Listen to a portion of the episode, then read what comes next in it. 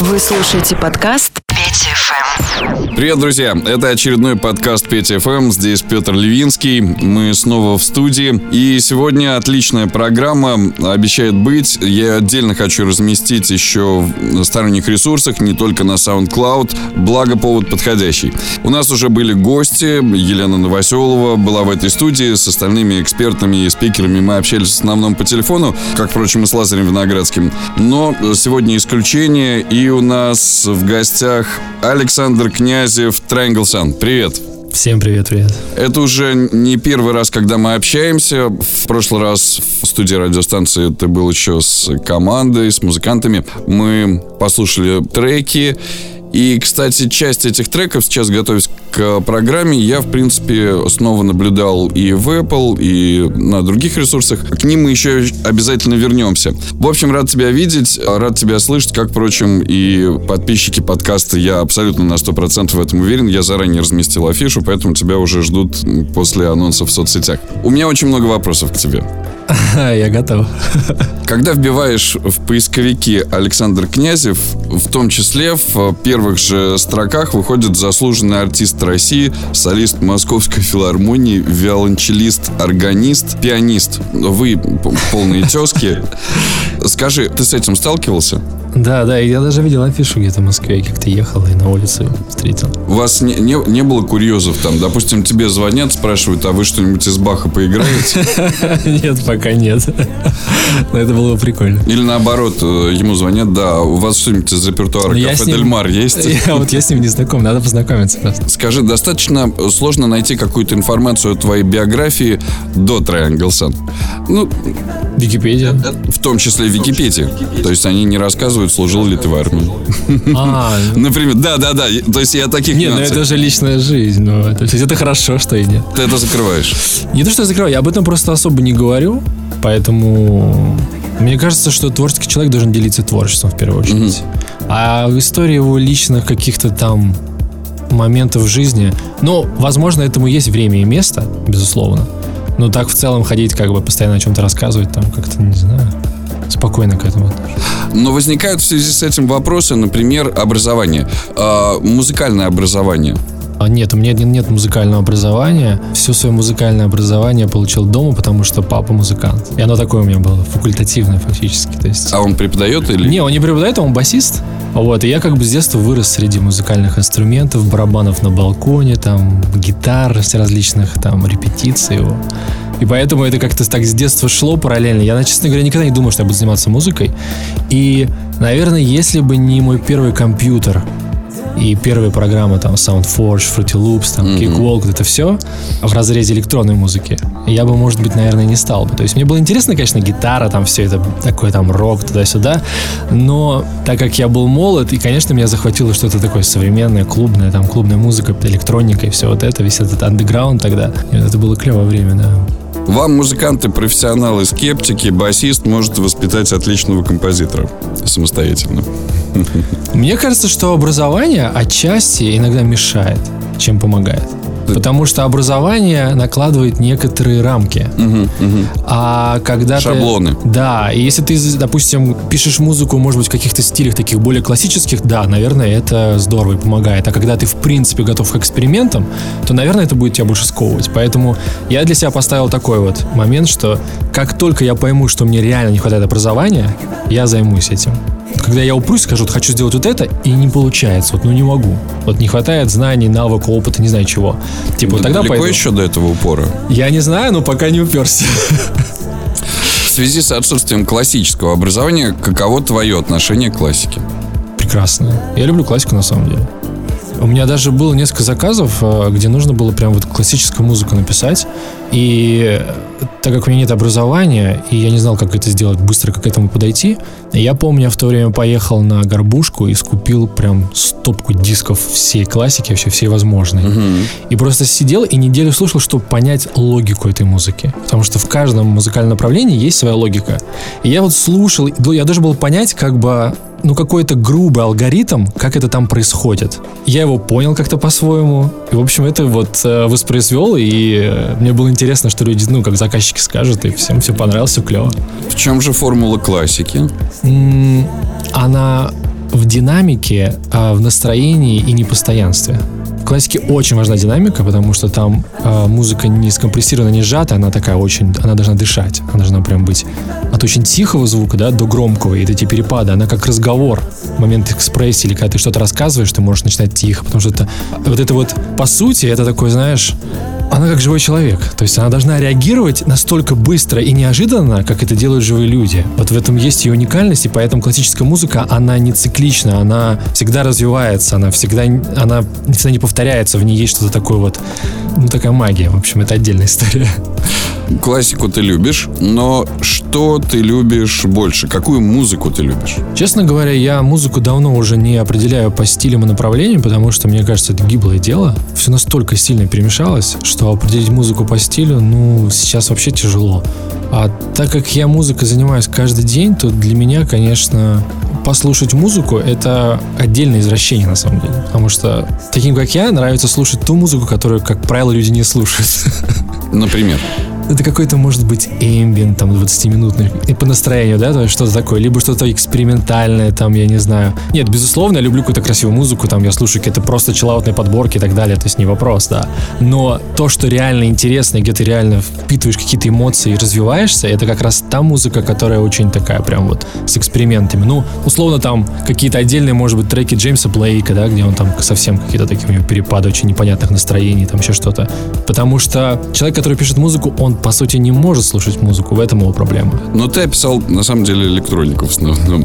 А почему он не может слушать музыку? Потому что он слышит отдельные инструменты и э, обработку, ну и так далее. Он слышит все внутренности, он видит механизм этого. То есть он не смотрит на, на фантик красивый, а он разбирает по деталям. Ну, так же, как повар, так же, как, я не знаю, наверное, там, скульптор, условно, да. То есть любой человек, который в этой профессии, он, наверное, сразу все это разбирает по деталям, и это уже, ну, не может воспринять это в купе, как это делает mm-hmm. там обычный человек. Поэтому... Логично. Что ты слушаешь сейчас? Сейчас что я слушаю? Знаешь, у меня есть программа на Relax FM, где я а, каждый день выходит какой-то новый сингл, про который я рассказываю. Мы еще вернемся к этой теме. Да, и поэтому я прослушиваю тонну музыки. К сожалению, я не успеваю запоминать даже название, потому что у меня выходит, получается, 12 треков а, в месяц. Они там повторяются, по-моему. Вот. И прослушаю тонну музыки, чтобы найти что-то прикольное. И вот проблема в том, что я реально уже не помню исполнителей. А, последнее, что мне понравилось, это Breathe. Проект Breathe с точкой. Угу. Очень классный проект, у них всего 5 песен. По-моему, они англичане. Очень клевая музыка. Она, она, в принципе, наверное, это вроде как бы и не чиллаут, вроде не электроника. Ну, классно, прям совет послушать. Угу. Очень угу. прикольно. Спасибо. А мог бы, допустим, своей любимой музыкой поделиться в отдельной программе небольшой подборкой? Да, легко. Ловлю на слове. Вы слушаете подкаст Пети ФМ.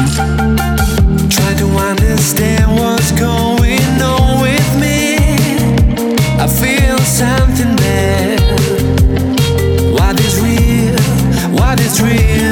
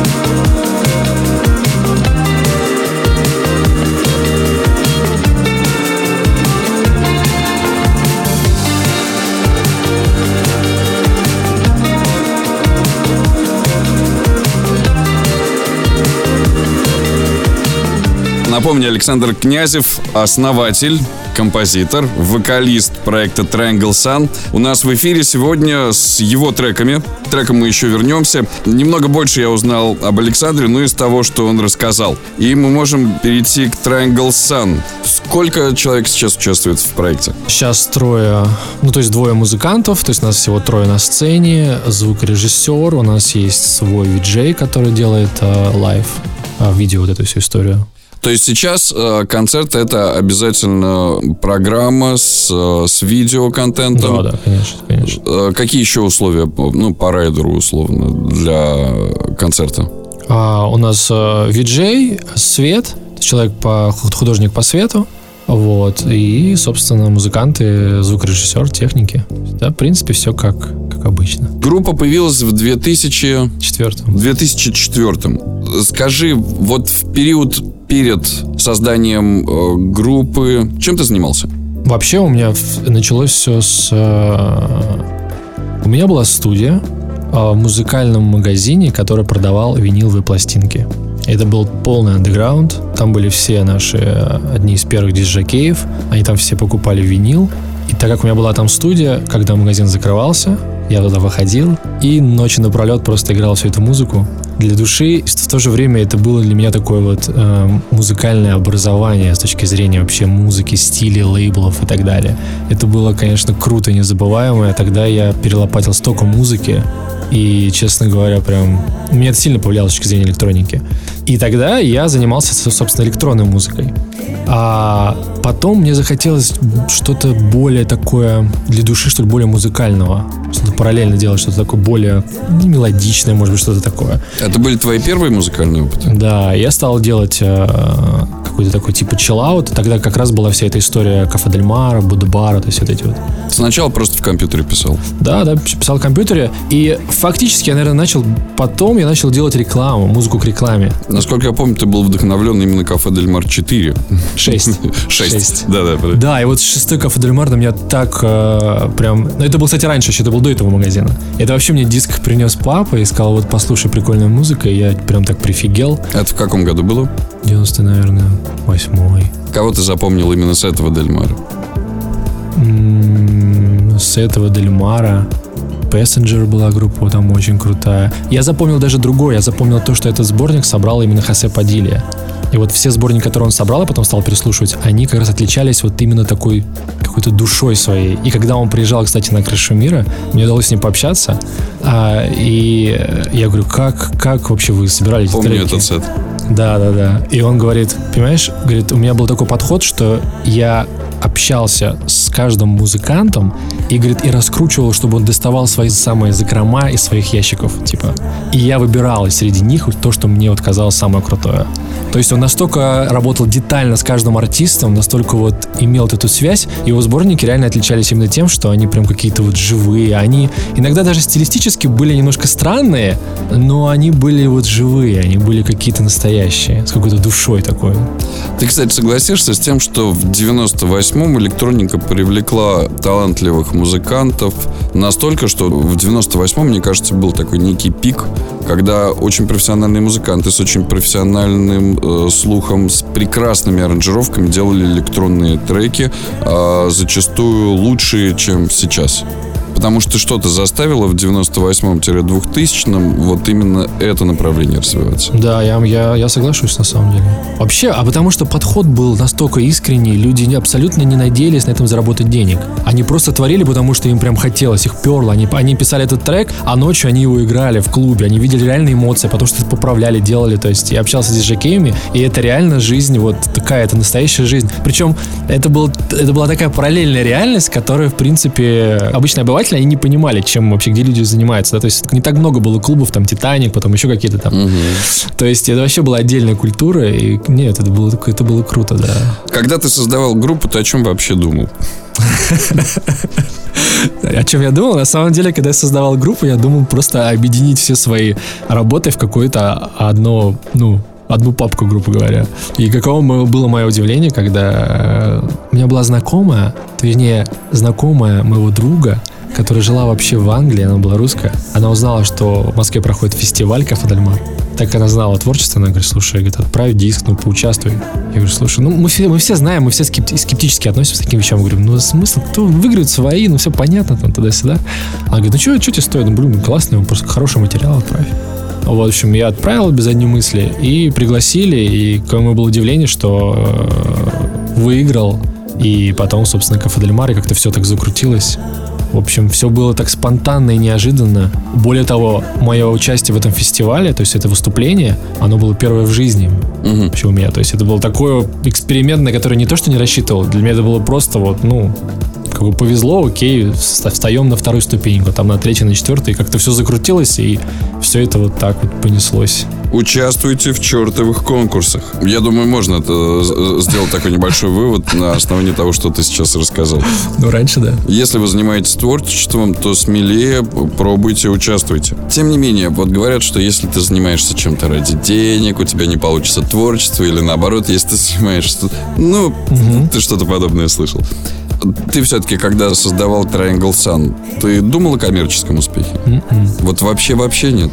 Вообще вообще не думал, и более того, я сейчас не думаю на самом деле. Я вообще, я считаю, у меня, у меня позиция такая, что я считаю, что если ты изначально пытаешься делать какой-то конъюнктурный материал, это, это не совсем честно, это не совсем ты, то есть это... Я так много делаю работы на заказ, что как раз для меня Triangle Sun это как раз то, где я могу делать, что я хочу. Я могу экспериментировать. Я, когда сажусь делать трек какой-то, я пытаюсь сделать с чистого листа. Я себя не ограничиваю ничем. Я понимаю, что он может быть такой, такой, не знаю, больше уйти там в техно, еще что-то. Понятное дело, что получается так, как получается, потому что я это я.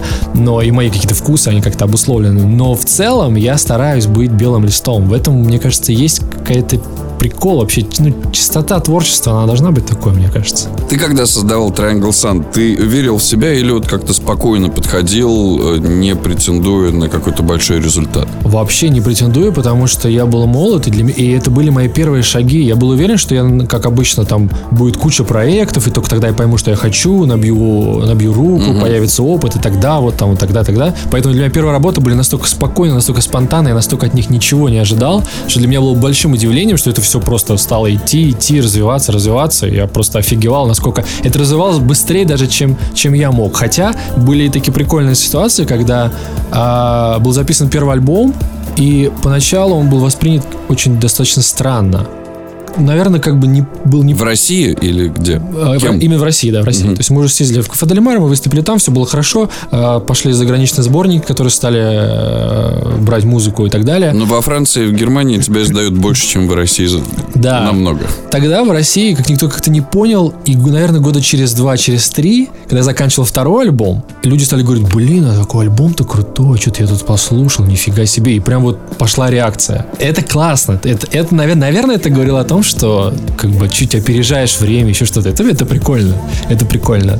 Но в целом, в целом, как и раньше, так и сейчас, мне кажется, что запоздание есть некоторое у слушателей. Российских от западных. Сколько, по-твоему, по времени? С Москвой. Ну, я думаю, что сейчас меньше. Сейчас, наверное, где-то год-два, Год-два. мне кажется, да. Раньше было, наверное, три. Три. Ну, это нормальная практика, ты с этим периодически сталкиваешься. От Москвы еще год туда дальше, до э, Сибирского, например. Да, ну там, там дальше, да, да. Еще надо еще год, там Да. два закладывать в каких-то направлениях, три, может быть, года. А в каких-то, возможно, и вообще оно не Мы, появится. мы там. как-то с коллегой развлекались, э, услышав э, очередной мотив в Египте на гастролях э, на- национальный. Говорим, а это у них новая песня лет 300 все. Свежий хит. Прежде чем мы уйдем на небольшой перерыв и послушаем музыку Triangle Sun, я напомню, Александр Князев, основатель, композитор и вокалист группы. У меня такой промежуточный вопрос перед перерывом. Ты автор музыки фестиваля Алина, Алины Кабаевой. Да. А вы с Алиной знакомы, виделись? А, нет, Салим. Мгм. Я всегда работаю уже на удаленке, Конечно. поэтому встреч не было. Окей. Мы продолжим. Друзья, это подкаст 5FM. Здесь Петр Левинский. У нас сегодня Александр Князев в эфире.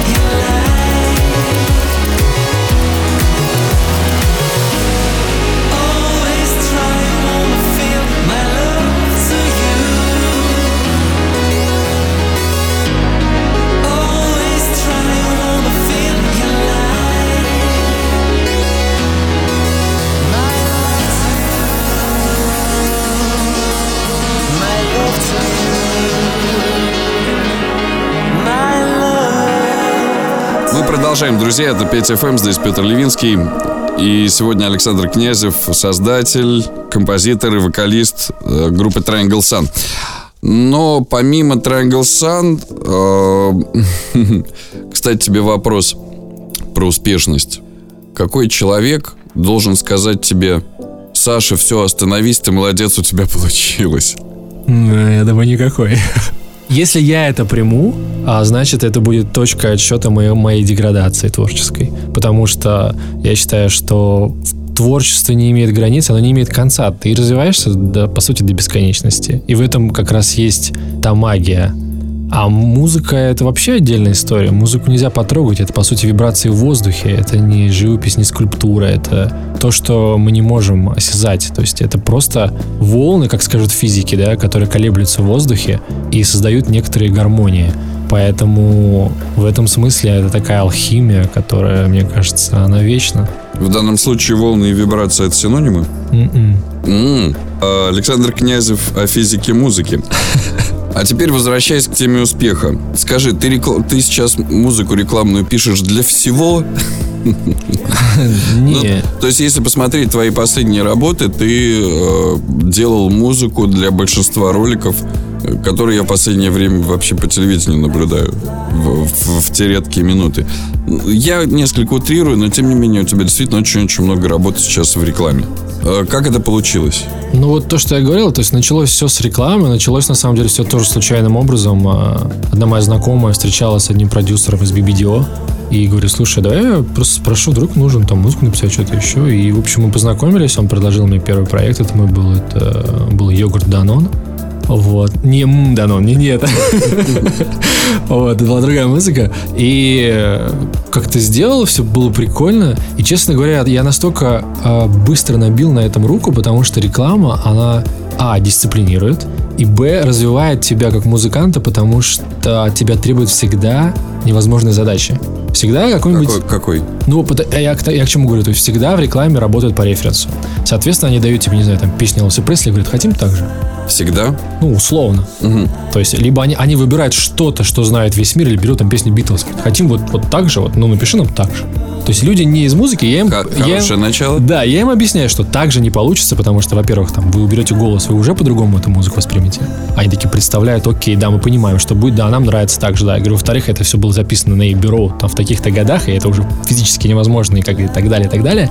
Они говорят, да, хорошо, но они не понимают, что сейчас говорят, и тогда начинается работа. То есть получается, что ты э, э, воссоздаешь такую же музыку, да, но твоя задача ее не скопировать, а придумать что-то свое, но стилистически, по настроению и так далее попасть туда, ты пытаешься понять клиента, и ты пытаешься сделать это, как правило, в сжатые сроки.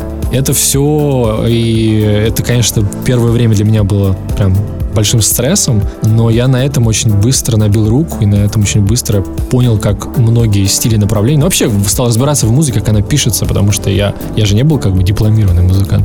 Ну да, школа отличная, потому что у тебя в роликах и рок звучит. Да, там и, всё. Ну, практически любые направления. Если я правильно понял, ты отдельно как-то не занимался, не готовился к тому, чтобы именно рекламу делать. Все шло естественным путем как-то. Сделал один заказ, потом поступил второй, третий, и потом как-то стали у меня уже знать и так далее, и так далее. Что в таком случае, по-твоему, сейчас надо уметь и знать для того, чтобы делать вот этот прекрасный коммерческий ТДД в рекламном ролике? Ну, я не знаю, нужно, наверное, иметь... Я думаю, нужно иметь хороший вкус.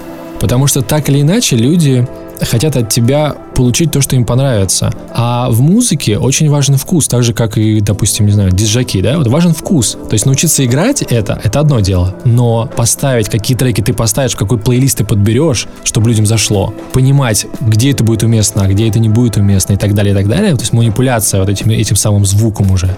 Вот тут э, надо иметь вкус. Поэтому я думаю, что в музыке, э, помимо технической оснащенности, технической подготовки и умением работать с разными там софтом, да, и э, маломальски там э, играть на каких-то инструментах, нужно иметь чувство вкуса. Очень, я знаю очень много музыкантов, которые делают гениальное сведение, гениальный мастеринг и так далее, то есть очень хорошо работают со звуком, но материал не заходит. Это вопрос вкуса все-таки. Но тебе, как композитору, твоя музыка в рекламе траксивазина нормально? Мне зачастую моя музыка в рекламе не всегда нравится, потому что это не, ну, это же не, это, это не то, что я хочу сделать. Я просто делаю под заказ. То есть, когда человек приходит и говорит, я, он хочет вот такое. Я говорю, окей, я могу такое сделать. С ней вопрос. Это музыка э, под заказ. Ты работаешь с большими западными заказчиками. Э, В основном э, через российские агентства или ты с кем-то напрямую? В основном через российский. Мгм. Какие-то особенности работы с западными заказчиками для тебя как композитора есть? Особенности... Да нет. Нет. На самом деле, что касается рекламного рынка, у нас рекламный рынок работает достаточно культурно и, в принципе, это... Ну, а у нас очень много агентств, которые представляют, да, там типа BBDO, там и так далее. То есть это все агентства, которых, по сути, Привет, работают Бибидио. также, да, по, по принципу зарубежных компаний. То есть у них один алгоритм, поэтому тут все как бы четко, понятно, все, хорошо. Ты помимо рекламы, э, последние особенно годы, я заметил это хорошо, пишешь саундтреки. Мгм. Вообще очень много примеров, когда композиторы приходили к успеху именно на том, что писали саундтреки. Ты видишь э, саундтреки как будущую свою реализацию, как развитие, как может быть результат в чем-то? К сожалению, нет, потому что Неожиданно? Мне кажется, что... Нет, просто то, о чем ты говоришь, это ты говоришь все-таки о таком мировом кинематографе, где э, каждое кино является произведением искусства. И мы- Ну, не только мировом. ну, О о кинематографе. кинематографе. Я просто считаю, что наш русский кинематограф, он очень специфичен. Он очень э, адаптирован на русского. Сейчас, извини, российский. Российский, да. Спасибо. Российский кинематограф, он очень адаптированный под под российского человека, вот, и, соответственно, Ты как, кстати, от- относишься к этому разделению э, вообще русский-российский? Потому что ну, я за российский. да, я, честно говоря, не думал об этом. А ка- в чем ты видишь разницу? Ой, ну, страна многонациональная. А, в этом смысле, да. Да. И э, зачастую, применяя словосочетание русский кинематограф, э, ты, имеешь в виду трех евреев, двух татар. Ну да, да, да, да. Да, российский В том числе. А, При всем уважении, конечно, к э, национальностям. Так все-таки ты не даешь шансов э, развития с саундтреком и себя в саундтреках? Нет, мне бы, я даю шанс, мне было бы классно, но мне хочется поработать с какими-нибудь э, такими вот картинами поглубже, где можно развернуться, где можно по, где можно поэкспериментировать. Нас- Э. нам не дают экспериментировать. Из тех, что были, какой опыт тебе понравился? Мне понравился опыт фильма «Варава». Там нужно было писать э, еврейскую музыку.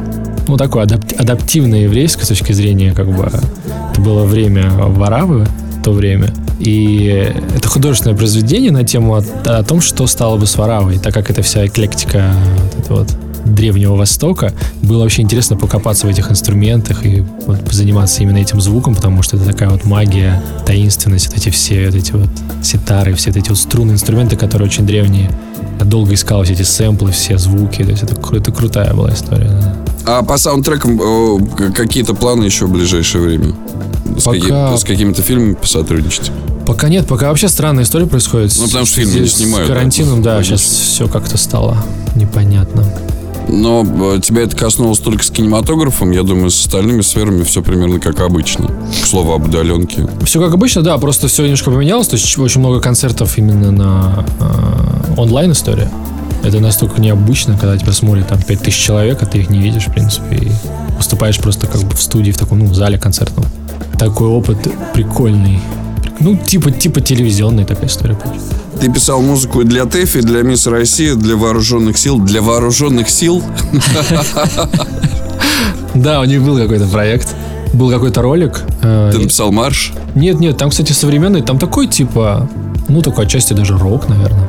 Такой кинематографичный рок, можно так сказать. Вот. Чуть-чуть героический. Ну да, такой.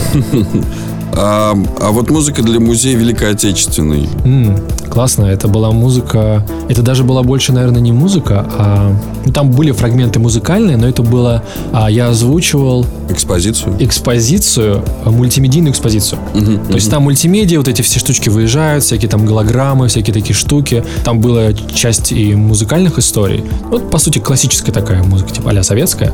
Вот. И всякие такие вот digital... Но Ну, это интересно совмещать современные звуки, да, Да, с, да, с- да. с какими-то советскими сэмплами. Прикольно, прикольно. Вообще экспозиция тоже красивая, кстати. Я ходил, потом посмотрел, классно. А э, сейчас она еще действует? Мне кажется, она постоянная, да. Мне кажется, она там есть. Ну вот если вы зайдете в музей Великой Отечественной войны и услышите в мультимедиа части музыку, это у нас Александр. К слову о разносторонности. Какие впечатления от работы с исторической сценой Большого театра? Ты при- прикоснулся к, к великому? Мгм. Прикоснулся к великому. Это был момент, когда театр как раз после реконструкции открывали. Вот, там был э, открытие, там был мэппинг и, собственно, всякие разные телевизионные заставки в момент прямого эфира. Мгм. Вот. Ну, классно. Кстати, я могу сказать так, что чем больше проект, тем больше тебе дают э, возможность для экспериментов. Для самореализации. Как, да, как, как, и как не парадоксально. Ты Казалось бы, остался- такой ответственный, а на самом деле там прям вот творение хочу.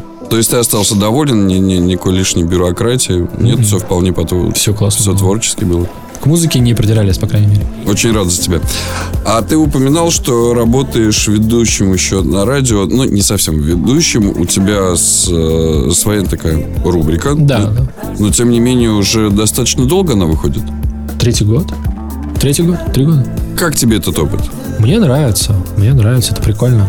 Общаться... Ну, то есть это не то, что общение. То есть я рассказываю про каждый сингл что-то интересное, на мой взгляд. Либо просто про трек, либо про исполнителя, либо про группу, либо про песню, либо какие-то свои эмоции. И делюсь, по сути, своими, своей подборкой, которая мне нравится. То есть единственное, что иногда бывает сложно, потому что не всегда находишь то, что вот ищешь, не всегда находишь прям прикольную музыку, и приходится прям копаться, ковыряться. Потому что бывает месяц, когда прям обильный урожай творческий идет, а бывает, когда и так туговато. А есть, кстати, по-твоему, какая-то статистика? Ближе к Новому году, наверное? А, у меня О- статистика осень, о- осень, Новый год. Вот когда появляются новые интересные вещи? каждые два месяца. Каждый- Я не знаю, с чем это связано. Вот каждые два месяца реально вот месяц прям вот круто, потом месяц и следующий плохо, потом опять. То есть не знаю, с чем это связано. Но ты уже столкнулся с этой проблемой, когда отслушиваешь 99% э, какого-то ужаса, чтобы найти одну-две песни. М, Да, это радийное. По фестивалям. Bosco Fresh, Вики Fest, Alfa Future, Супер, Супер Мега Fest. Супер Мега Fest. Что ты выделишь э, в участии в этих фестивалях? Тебе какой больше вообще понравился? Вот из перечисленных. Из перечисленных Да. я скажу, что больше запомнился. Не обращайте внимания на звуки, мы целуемся. Мне больше запомнился Alpha Future People. Потому что мы выступали именно. Какого года? А, я не помню. Нас не- Ксюша не подскажет. Ксюша, какого года? Я не помню. Короче, наверное, Два года назад, она говорит. Два года назад? Да. Два года назад. Это был тот год, несмотря на то, что это было, это было лето, это был проливной дождь, все в грязи. О, да. Это было, с одной стороны, ужасно. Нет, это классно, это было весело, конечно, но это было ужасно, потому что эта грязь, она еще, оказывается, как потом я узнал в химчистке, она не выводится. Это рус- русская специальная грязь, которая не выводится потом. И это было, ну, блин, это было странно как-то, потому что фестиваль, куча народу, вроде все веселятся, льет дождь, все ходят в сапогах, вода, грязь. Ну, такое, такое, да. Я по-другому себе это представлял. Ну, судя по твоей улыбке, впечатления Ну, остались. спустя это время круто, да. Но там мы не были такие радостные, конечно. А какой вообще фестиваль, вот, ну, как, какой был лучшим?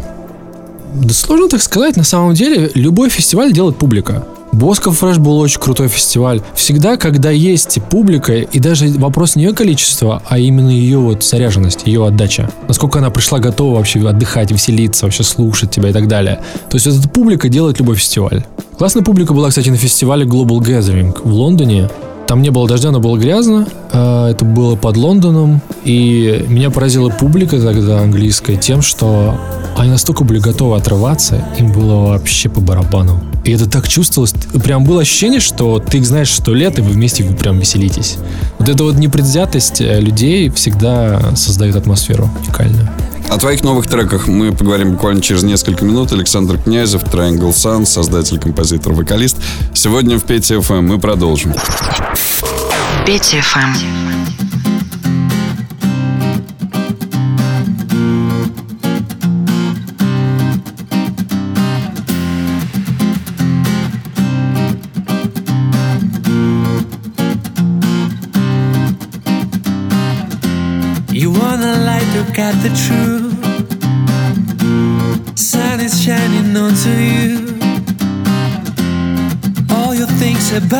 Your life, no one and no one else. You're running down the empty streets. Sometimes you drop all of these things, but you don't have a compromise. No one.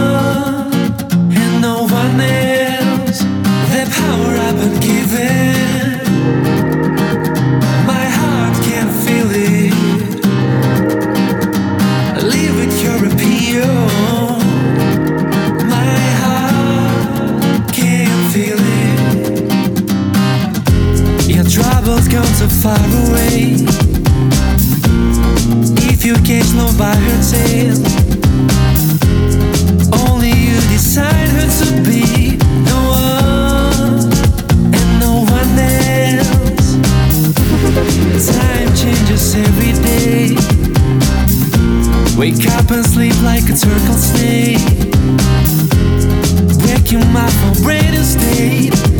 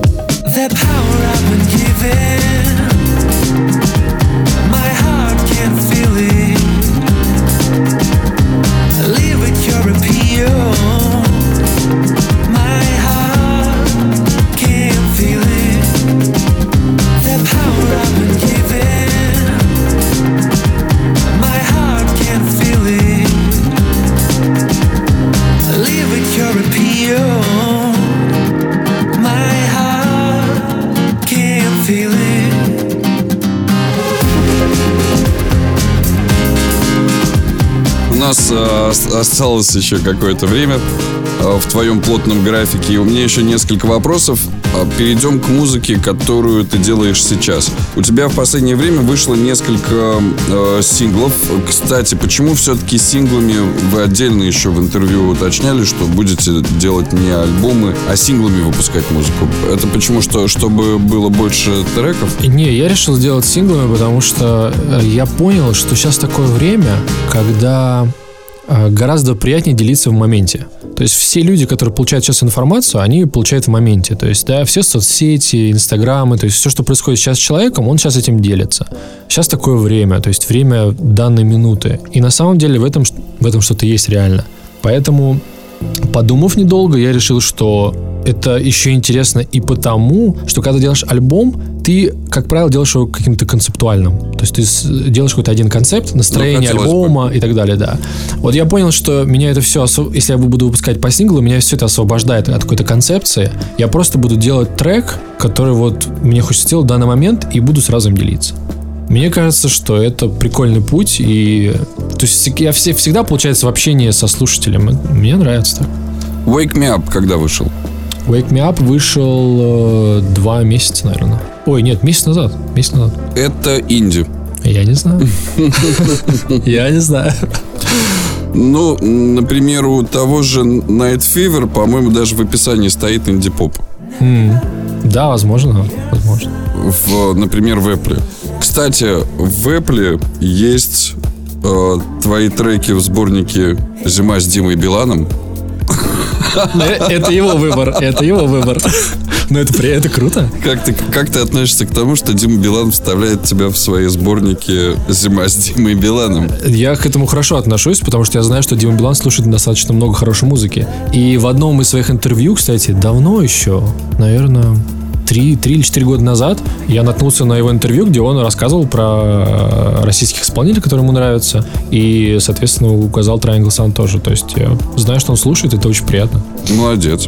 А в Apple М- М- Music, опять же, есть э, плейлист «Главное из Triangle Sun». Ты не видел его? М-м. Я тебе сейчас покажу.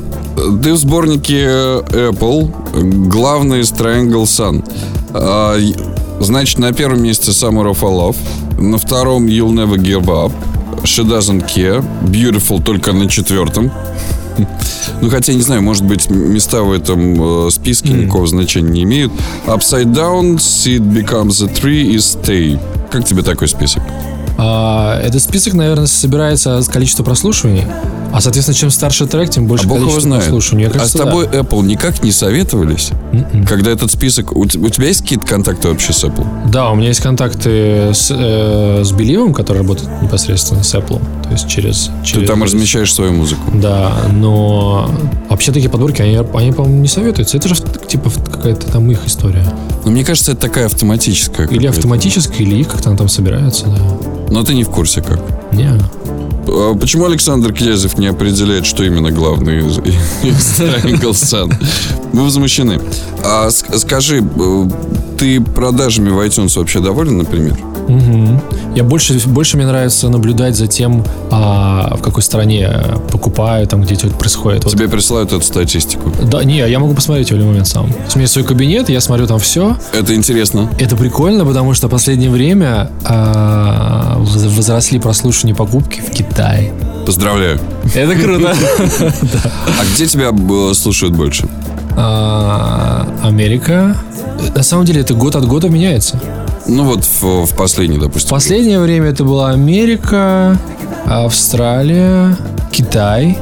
а, Подсказывают Германия, да. Германия. Ну, Вот, наверное, вот эти страны. Ну, когда я смотрел дискографию, в основном э, ты сдаешься во, во Франции, в Германии, получается. Как получилось Америку привлечь, по-твоему?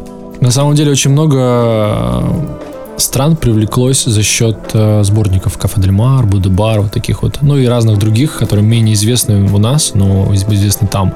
А эти сборники очень круто на самом деле популяризируют, потому что они играются везде, там, в ресторанах, еще где-то там, там, там. Люди сейчас слышат, шазамит, как-то все это происходит. Шазамит, Мгм. в том числе. А, так вот, возвращаясь к тому, как Apple описал твой трек Never Fever, инди-поп,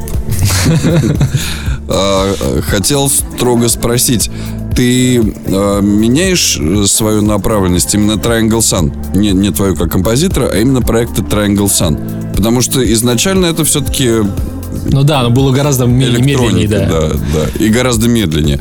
А сейчас я слышу живые гитары очень много, э, я слышу быстрый ритм, и я слышу инди. Но вот это то, про что я говорил, что в принципе я не думаю об этом. Просто как бы было настроение такое. Все. Завтра, может быть, что-то будет медленное. Не, ну был трек, допустим, Snow Queen, мне кажется, он такой прям... э, Когда он вышел, это, может, полгода назад. Ну, это из последних, да. Да, из последних. И он абсолютно, Отличный мне трек. кажется, такой прям типа ранних работ, такой вот чиллаутный, такой медленный. Так что Да. дело настроение, мне кажется... И там труба такая скандинавская немножко. Да, но на самом деле это электроника. Да, да, да. Ну да, такая похожа. Но вот э, скандинавы немного на тебя повлияли в этом треке. Snow Queen, в принципе, логично. Ну, когда такой холод. Мне этот холод понравился.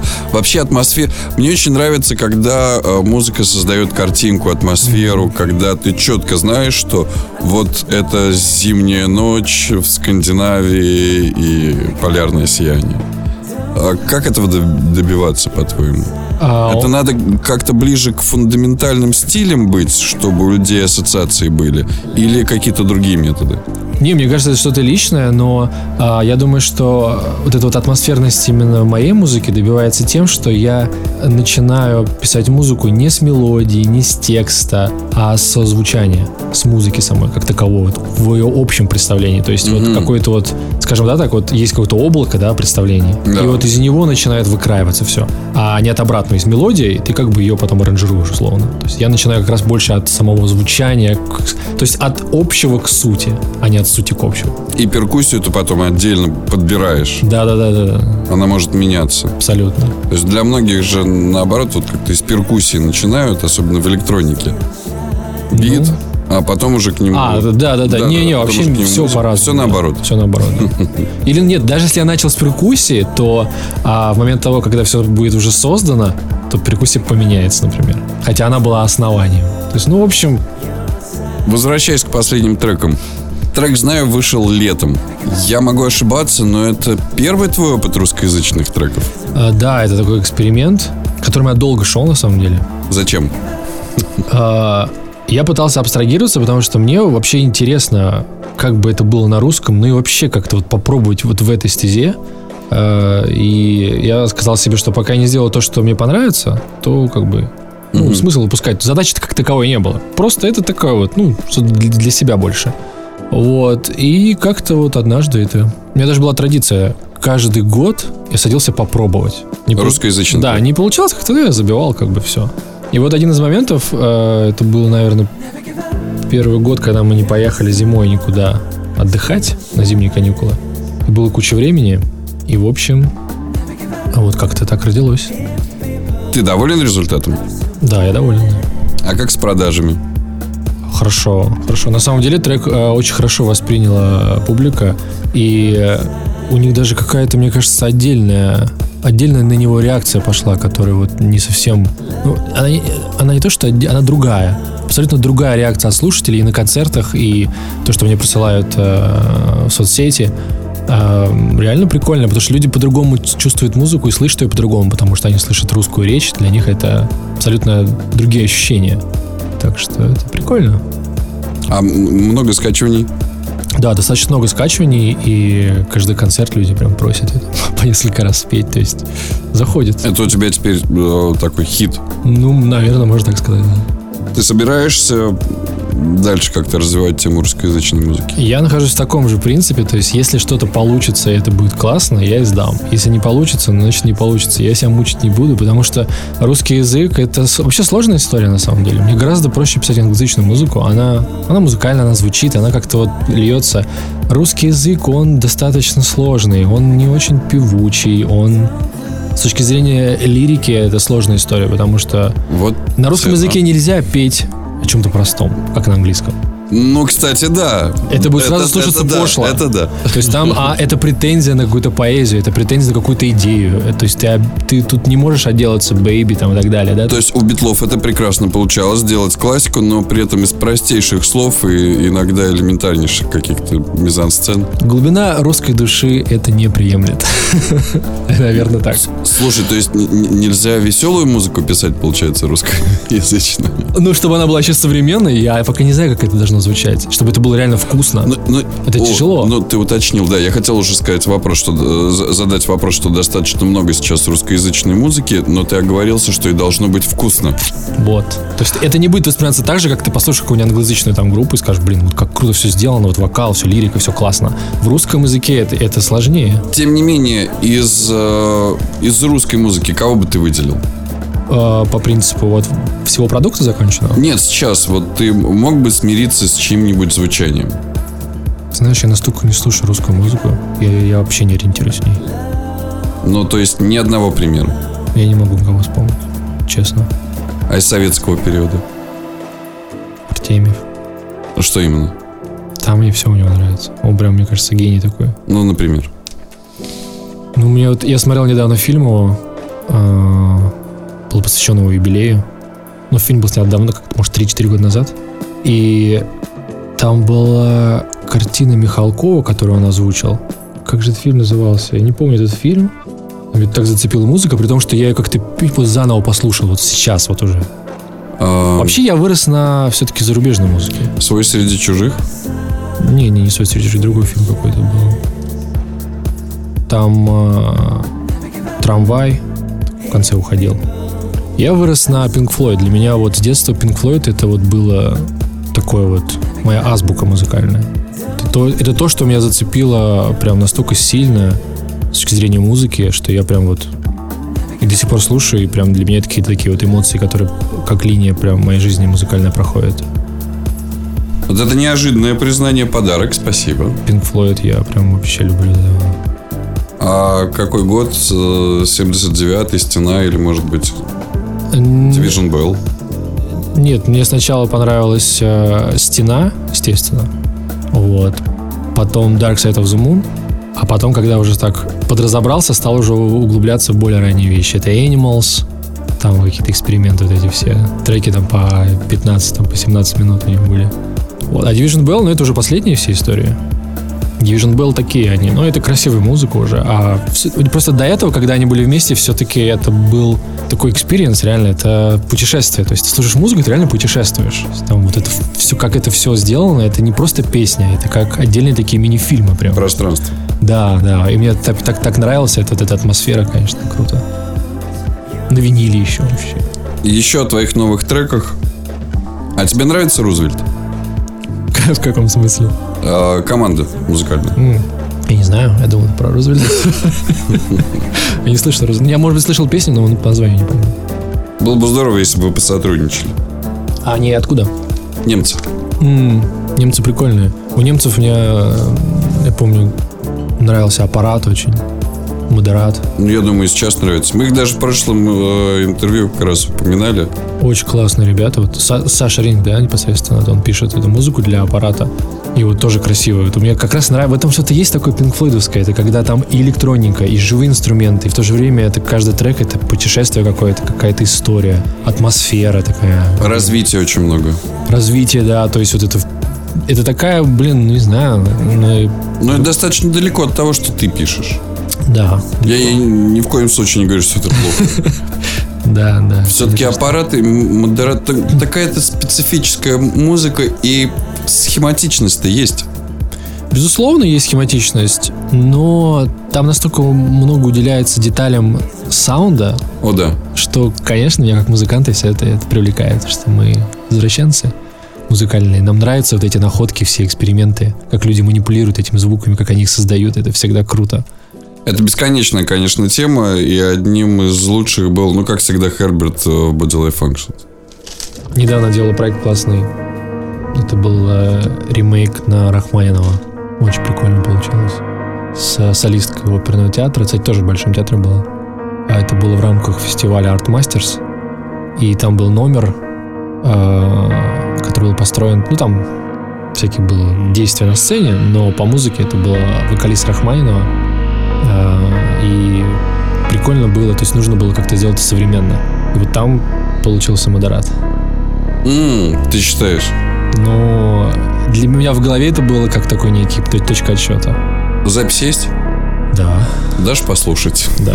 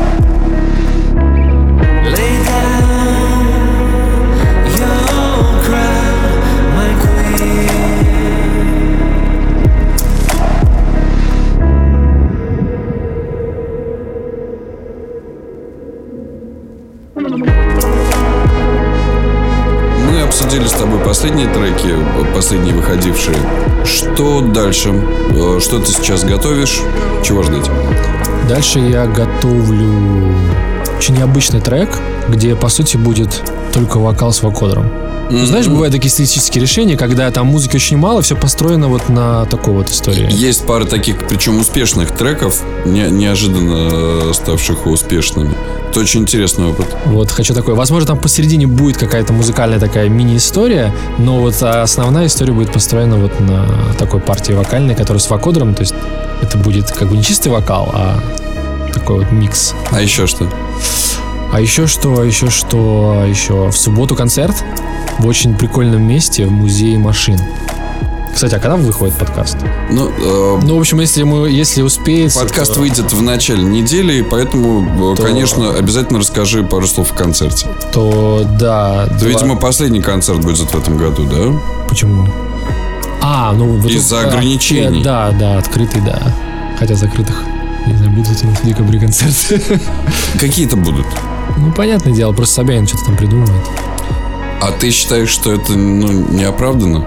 А, Такие меры? Нет, возможно, меры оправданы. Единственное, что я не понимаю, это почему в ресторанах можно людям сидеть до 11, а корпоративные мероприятия проводить нельзя. Мне вот это непонятно. А почему в метро может заходить несколько миллионов человек в день? Да, тем более, что... А на, ресторан- на мероприятие три десятка никак. Да, и когда в ресторане люди сидят еще, по сути, без масок, и такой, такой поток, и едят, там общаются, чихают и так далее. То есть, и это все как бы можно до 11, я не очень понимаю. А ты ковид-скептик или серьезно относишься? Я серьезно отношусь, потому что у меня есть знакомые, которые действительно пострадали, их родители там у кого-то, и были случаи, когда умерли, и это все очень реально неприятно и близко. Я знаю людей, которые переболели. Вот, благо все хорошо прошло, но сам факт подтвердился ковид. Поэтому, в принципе, я абсолютно не диссидент. Но те меры, которые, которыми борется наше правительство, я их просто не понимаю, потому что, то есть бороться надо, защищаться надо, не вопрос. Но вопрос как? А ты маску носишь? Да, ношу маску. Ношу маску, у меня есть антисептик и в машине везде. То есть. Э, К слову о мероприятиях э, и пандемии. Ты видел, Меладзе опубликовал в Инстаграме пост. Там уже около 30 тысяч лайков. А, Пост возмущенный. Я сейчас быстро прочитаю, мы даже часть сократим.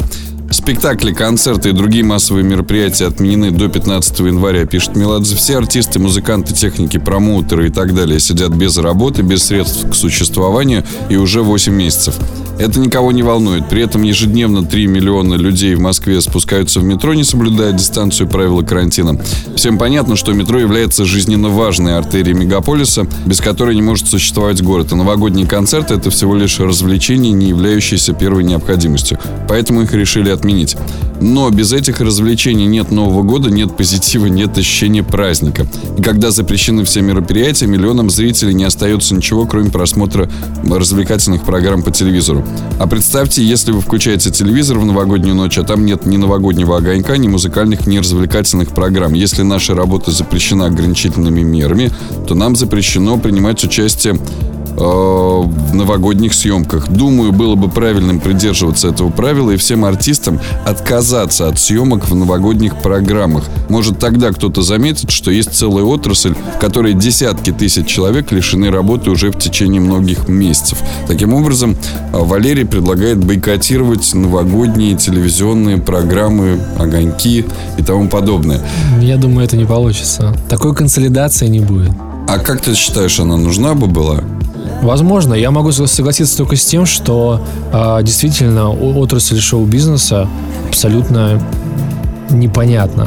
Вот э, власти, да, которые борются с коронавирусом, она абсолютно не понимает, как работает шоу-бизнес, кто такие ивентеры, как проходят концерты и так далее. Она абсолютно не понимает, как это устроено. И поэтому, отсекая ее, э, нету мысли о том, что действительно очень много работников разных, там, звукорежиссеры, там, техники, еще кто-то, они остаются вообще без работы, без существования, потому что у них нет концертов артистов, то есть все, машина остановилась. И это большое, очень большое количество людей. Вот в этом действительно есть проблема, то есть... ну, опять же, я повторюсь, то есть я бы все понял, и я не против каких-то а, каких-то мер, окей. Если это так, то примем на веру, да, что действительно сложная ситуация, хорошо. Но тогда нужно к этому подходить как-то адекватно, да, то есть э, у нас этим можно, а этим нельзя. Почему так? Есть, мне кажется, это не очень справедливо. Неравномерненько. Ну да, да. Но когда вроде бы надо что-то закрыть, но что-то жизненно важное закрывать не хочется, ну давайте мы что-нибудь все равно закроем. С другой стороны, есть претензии и к осознанности наших граждан в целом. Потому что в Китае, откуда вирус этот пришел, давно его победили. И одной из причин э, такой, такой хорошей тенденции было как раз то, что они э, сразу э, надели все маски. Ну, они, конечно, в, в, один, в момент закрыли все, и, по-моему, на долгое время, там, на два месяца, что ли, они перекрыли все, там ничего не работало, не работало метро, ничего. То есть это первая мера, да, жесткая, но, но действенная. А в, в, в других случаях, то есть сами граждане очень осознанные, они осознанно к этому подходили.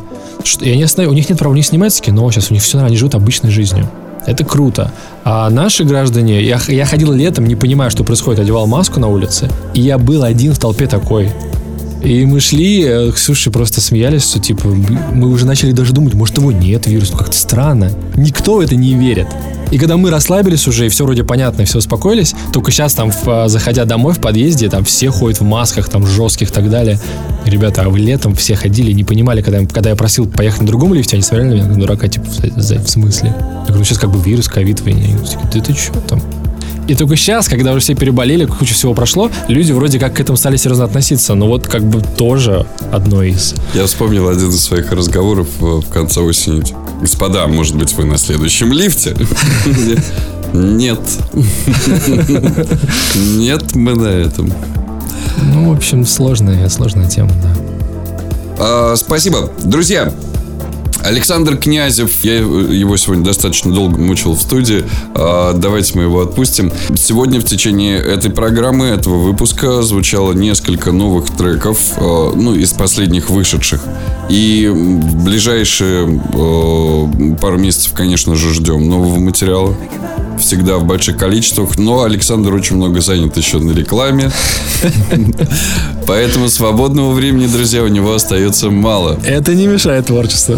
Слушай, ну я на самом деле очень рад за тебя, потому что это Спасибо. отличное, э, отличное поле для деятельности и творчества, и фантазии, и заработка. Ну да, и как бы ты всегда остаешься при музыке. То есть я всегда... Я ни один день в своей жизни не работал, потому что я занимаюсь любимым делом. Это, это реально круто. Я желаю каждому найти вот свое любимое дело, и тогда он не будет работать. Он будет реально кайфовать каждый день. Это круто. Начинающим музыкантам совет. Сейчас очень много требуется музыки. То есть я э, знаю, что к тебе периодически звонят люди, ну я просто логически в этом уверен, и говорят, старик, продай срочно какой-нибудь музыки немного, нам надо с правами. Ну просто какой-нибудь продай. А, есть такое? Ну, нет, как правило, я только на заказ работаю. То есть делаю что-то с нуля. Ага. А вот музык... Э, молодым музыкантам, что бы ты посоветовал э, писать для того, чтобы поучаствовать? Сейчас очень востребованные треки с правами, которые можно использовать в контенте. Аудио, видео, контент э, – это проблема. Потому что ты берешь какой-то трек, а, а у тебя его не пропускают. То есть э, использовал ты где-то трек, поставил это все в YouTube, YouTube тебе его через 15 секунд выключил твой ролик. Uh-huh, uh-huh. Это действительно проблема. И люди, когда занимаются производством того или иного контента, и аудио или видео, они постоянно нуждаются в музыкальных треках, по возможности недорогих, но с правами для... Uh-huh. Да, uh-huh. ты понимаешь? Да, да. А, что ты можешь посоветовать молодым людям для того, чтобы заниматься вот этим направлением в том числе? А, есть такие сайты, на которых можно продавать свою музыку как, композитор, вот, и, соответственно, получать с этого денежки. Единственное, что есть, ну, допустим, да, есть сайт Audio Jungle, да, Угу. Это такой очень большой популярный сайт. Он э, музыка оттуда покупается всего мира, и там можно быть и продавать свою музыку, то есть просто писать и туда как бы делать свое портфолио, делать ставить цену определить, то есть все это все реально работает. Единственная проблема в том, что Audio Jungle настолько узко профилирован на такие вот среднего качества треки для чисто для презентации, еще чего-то. То есть они не пустят за счет реально стоящие. То есть нужно делать прям реально такой вот такой вот шлак, чтобы вот его покупали. Но также, если покопаться, а, есть куча разных сайтов, которые только начинают, ну как начинают, они достаточно развиты, там все в порядке, они берут как раз реальную кру- крутую музыку. И люди, там некоторые покупают эту музыку под подписки, некоторые просто покупают. То есть платформ очень много, и в принципе, если ты пишешь музыку дома и не знаешь, куда ее деть, это одно из первых путей, и это реально может приносить деньги. Да, может быть, это будут небольшие деньги, но я думаю, никому не будет там никто не будет против, если ему каждый месяц будет капать там 300, там 1000 долларов условно. Дерзайте. Спасибо. Успехов, Спасибо. до скорых встреч, спасибо за музыку. 21 числа в субботу у нас в соцсетях вся информация есть. Где концерт? Концерт состоится в автомузее Моторы Октября. А что в программе? В программе новые треки, хиты, прекрасная программа, live, звук 5.1, кстати, там будет. В общем, будет много чего интересного. И это все будет в окружении очень классных, раритетных машин. Это будет классное такое само по себе место, очень прикольно. И ждем хорошего звука. Безусловно. Александр Князев, Triangle Sun в подкасте Петь FM. Сегодня Петр Левинский. Спасибо всем за внимание. До скорых встреч. Петя ФМ.